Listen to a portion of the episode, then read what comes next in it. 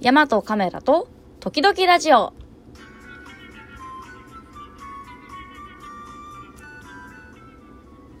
はい、おはようございます。えー、2月25日木曜日。今日も朝から元気に行きたいと思います。いや、なんか祝日が火曜日になると曜日感覚がわかんなくなりますね。何曜日だっけとか思ってカレンダーつい見ちゃいました。えー、まあもちろん火曜はね、あの、アイスクライミングに行って、昨日はヘトヘトで疲れて仕事して、明日じゃない、今日はね、午後からジムに行くっていう、なんかもうアスリートのような生活を送っています。そういうわけでですね、今日は、えー、読書についてね、話していこうかなって。なんかね、私の机というか、あの本棚には、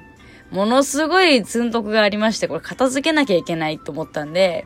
せっかくだからラジオでね、週に1回ぐらいこう紹介とかしていったら読まなきゃいけないんじゃないかっていうこう必然性を作り出してあげようと思いまして、えー、今週から突然の週に3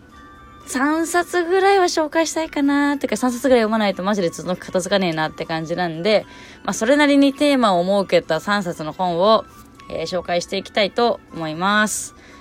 えー今回は、えーまあ、心をね、なんかこう、癒すというか、心の持ち方のような本をね、3つあわ、え集めています。というわけでね、まあ、時間も短いことなので、えーせっかく、じゃない、早速、せっかくじゃない、早速紹介していこうと思います。えーまず1冊目は、えーエレガントな就活。これ吉本由美さんという人が書いてる本なんですけど、いや、就活って早いでしょってね、あの、私も思うんですけど、あの、なんならサブタイに50歳からもっと幸せになるとか書いてます。なんですが、まあ、なんかちょっとね、この本、えー普段ちょっと仕事で読んでる雑誌に紹介されてて、ちょっと気になったんで読んでみた次第です。で、この本ね、なんかまあ、就活なんですけど、あのー50歳からの就活はね、こう、あんまりみんな就活に対していいイメージがないと思うんですけど、まあ、素敵な就活を送りましょうよっていうことをずっと書いてるんですけど、この中でね、なんか、あのーいいなって思った 言葉がいくつかあるんで、それを紹介していこうかなと思います。まず、これ、これ私の人生に入れたいと思った言葉その1。できることが増えるより、楽しいことが増えるのがいい人生。本当にその通りだと思うの。なんか、できることってさ、まあいくらでも増えると思うんだけど、楽しいことって、なんだろう、本人の楽しむ気概がないと楽しめないわけよ。なんかできることっていうのはまあ、やる気なくても繰り返してればできること増えますよ、それはまあ。でも、多分、その人生は面白くないんですよね。まあそれよりも、まあ、できることなんてね、なんかほっといてもやればできるようになるんだから、それよりも楽しいこと、楽しめることを増やすのがいいと思う、本当に。まあ、両方がね、両立したらまあ、一番いいと思うんだけど、できること、まあできるってすごい楽しいじゃん。で、そこが繋がればね、もうできることイコール楽しいことだと思うんですけど、ね、私はね、少なくともそういう人間なんで、そうそうそうっていうね、こう強い同意を得た言葉です。あとね、フィンランドのことわざで、容姿、見た目は神が決める。衣服は財力が決める。品性は意志が決めるっていうことわざがあるらしくって、いや、これもね、いいなと思って、特にやっぱ三つ目の、品性は意志が決めるってやつ。まあ、容姿はまあ生まれ持ったものだし、まあ服もね、お金がないとある程度は、まあ美しくできないけど、品性っていうのはもう心持ち次第で決まるじゃんこういうなんか、自分の意志だけで決まる、なんつうのかな。自分の生き方そのものって言ったらいいの？そういうのをね、なんかこう、うまいことまとめたというか、ぐっと込めた言葉だなと思います。いや、いいですよね、これ。でですね、あと1個くらい紹介したら次の本に行こうかな、3冊だから。あとね、これ。あの後ろ姿には生き方が現れるっていうやつがね、これなんか私のテーマなんですけど、後ろ姿だけで人を動かせる人ってなんかすげえかっこいいというか憧れがあって、何言ってるかわかんないかもしれないんですけど、あの、言葉でやろうよって言って動かすんじゃなくて、背中見てなんかあの背中憧れるって言うんで人が、なんかあの人みたいになりたいと思ってこう、動く動くというか、なんかやるというか、そういう影響力がある人にね、私ね、すごい憧れがあって、自分もそういう人間になりたいなと思ってるんですけど、これ、後ろ姿には生き方が現れるって、まさにそういうことだなっていう、そういう後ろ姿になりたいなと思ってるんで、頑張ります。はい、えー、2冊目行きましょう。えー、っと、2冊目は、こちらです。周りにいい影響を与える人がうまくいく。えー、ボブ・トビンさんのね、本です。これね、なんかまあ、タイトル通りのね、本なんですけど、周りにいい影響を与える人がうまくいく。これなんか、英語で言うと、ポジティブインパクトって言います。こうえー、本の中の解説によると、まあ、あなたの発する言葉や行動で相手に前向きな反応、変化、感情をもたらすことを指す。あなたのこう言葉や行動によって他の誰かの人生が良い方向に変わる。さっきのその背中性ね、いい影響を与えるっていう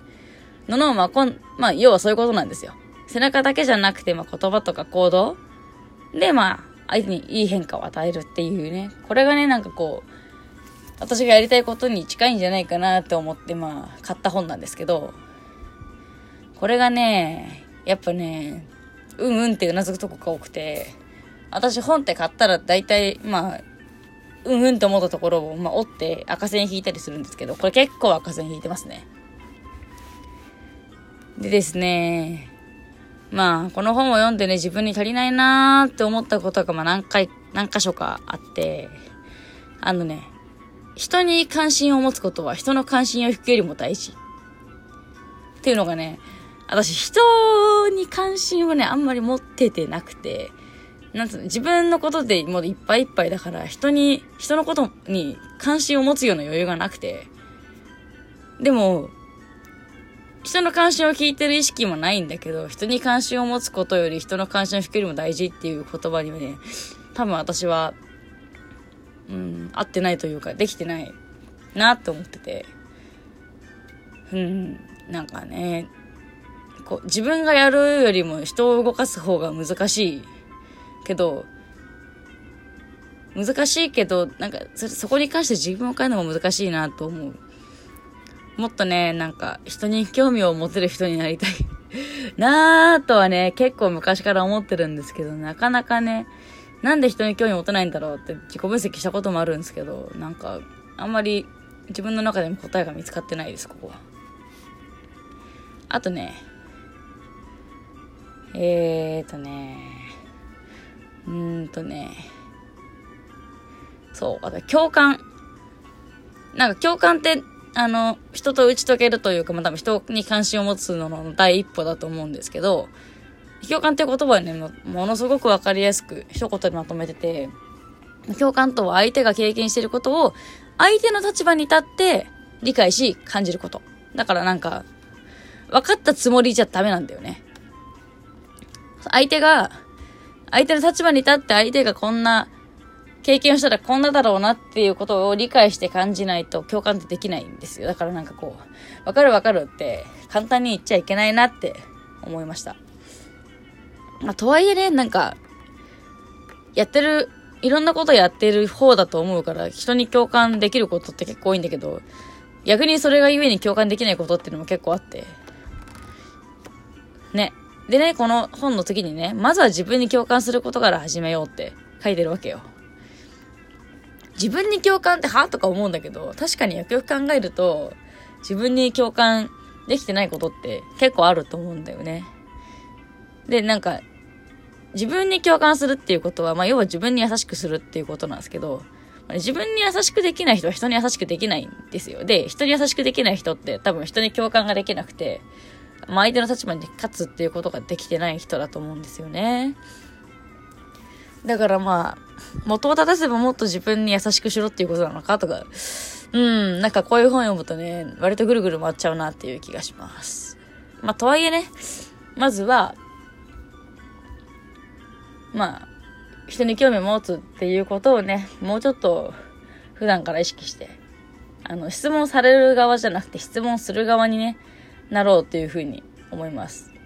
はい、えー、最後の一冊の時間がほぼありません。えー、最後の一冊は、心を癒す言葉の花束。えー、アルフォンス・デーケンさんの本です。これはね、すごくいい本だった。もう、なんか死生学っていう